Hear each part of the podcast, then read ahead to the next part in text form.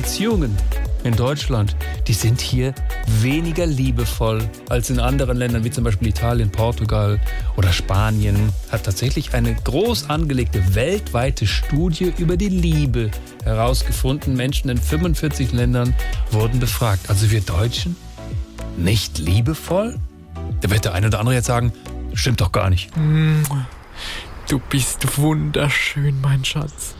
Seit so vielen Jahren gehen wir jetzt schon gemeinsam durchs Leben und trotzdem begeistern mich deine Rundungen jeden Tag aufs Neue.